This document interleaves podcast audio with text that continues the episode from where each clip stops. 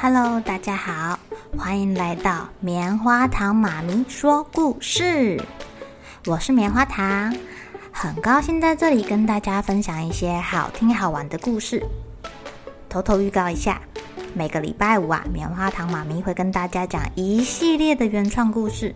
身体大公司要告诉大家，我们厉害的身体是怎么运作的哟，千万不要错过了。也欢迎小朋友在听完故事后，把你想到的画面给画下来。棉花糖妈咪会把它放在粉丝专页上面，让更多小朋友可以分享你的创意哦。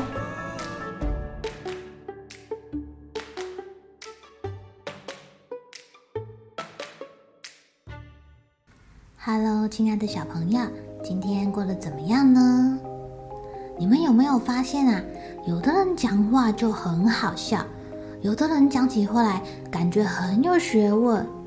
可是有的人讲话，你就不知道他想要表达什么。这个差别到底在哪里呢？今天棉花糖妈咪要给你们讲一个故事，叫做《大嘴巴的故事》。有一只老鼠的嘴巴特别特别的大，大家都叫它大嘴巴。大嘴巴很爱说话哦，他也很爱幻想。有的人呢觉得大嘴巴讲的话很有趣，有的人呢觉得有一点点无聊。呃，虽然大嘴巴很有想象力，而且可以讲很久很久很久，可是他实在是讲太久了，让人家听得有一点点累诶。呃，不止有一点点累，对方跟他表示好了，不要再讲了，他还是讲个不停，讲个不停，讲个不停。有一天，在市场举行了热闹的大拍卖，大嘴巴也跑过去凑热闹啊。他看到有一个河马先生，他在卖一张漂亮的大书桌，哎，哦，他看到这个大书桌，他觉得好气派呀。看起来就好像很有学问的人的书桌，大嘴巴喜欢极了。哎，小伙子，你要买的话，我还可以送你一张神奇的旋转椅哦。河马先生这么说。于是大嘴巴决定要把桌子跟椅子一起买回家。他把这个很有学问的桌子放在窗户前面，坐在那边，幻想自己是一个非常有名气的学者。很有学问，他开始对着窗外的鸟儿演讲，一下子说：“呃，关于恐龙的灭亡呢，我啊，哦，这有一点复杂，让我想想看哦。我身为一个学者啊，我当然可以。大家，大家一定要买我的新书哦。”他不止讲话。还幻想，大嘴巴，大嘴巴，我们好崇拜你哦！呵呵，谢谢大家，谢谢大家。哎呀，他一直讲，一直讲，一直讲，讲到窗户外面的鸟都受不了了。大嘴鸟，你在干嘛？你为什么一个人喃喃自语啊？哦，我在扮有学问的人呢。大嘴巴回答说。可是我看很多有学问的人，不管是哪一种啊，他们不用假扮，不用演戏就能做得到哦。他们看很多很多的书，讲出来的话都非常的有道理，像是啊、音乐家啊、啊、作家啊，或者是啊、科学家啊、医生啊、画家啊，他们才不会像你这样。一下子发呆，一下子胡言乱语，学问啊，这这样是不会来的啦。啊，你说的很有道理耶。像我这样，好像只是在欺骗自己。唉，没关系，我知道该怎么做了。大嘴巴立刻改变方法，他跑去书店跟图书馆。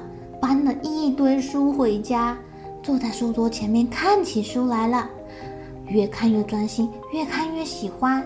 他还打开他的收音机，听别人说故事，听别人讲学问、讲道理。哦，为了防止他自己又开始自言自语，他还把自己的大嘴巴给绑起来了。就这样，一天又一天的过去了，春去秋来。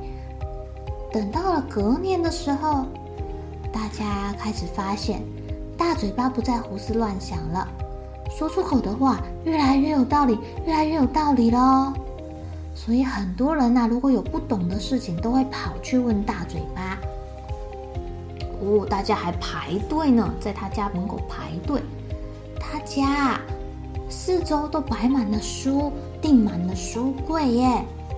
天哪，现在大嘴巴已经是言之有物喽。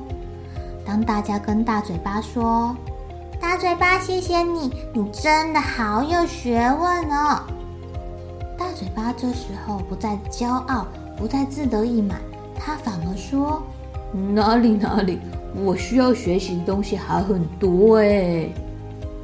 大嘴巴居然变谦虚了耶！啊，原来学的越多，越觉得学的东西不够，还想要知道的更多、更多、更多啊！亲爱的小朋友，看书真的很有趣哦。当你看完一本书的时候啊，你可能会想到一个、两个、三个问题。这些不懂的问题，你可以去问别人，或者再找下一本书来看。越看越有趣，越看当然问题有可能就越来越多喽。不管你是问爸爸妈妈，或者是去图书馆借书，者是问老师，这个都很棒哦。学无止境，我们都能变成那个很有学问、很厉害的人哟。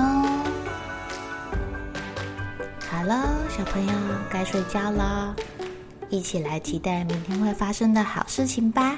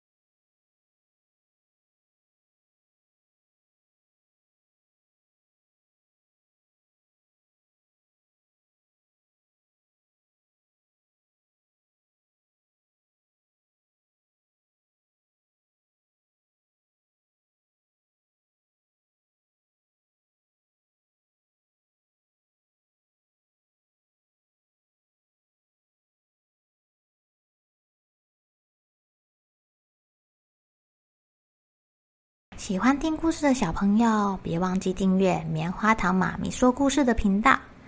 如果有什么想要跟棉花糖说的悄悄话，也欢迎留言或是写信给我哦。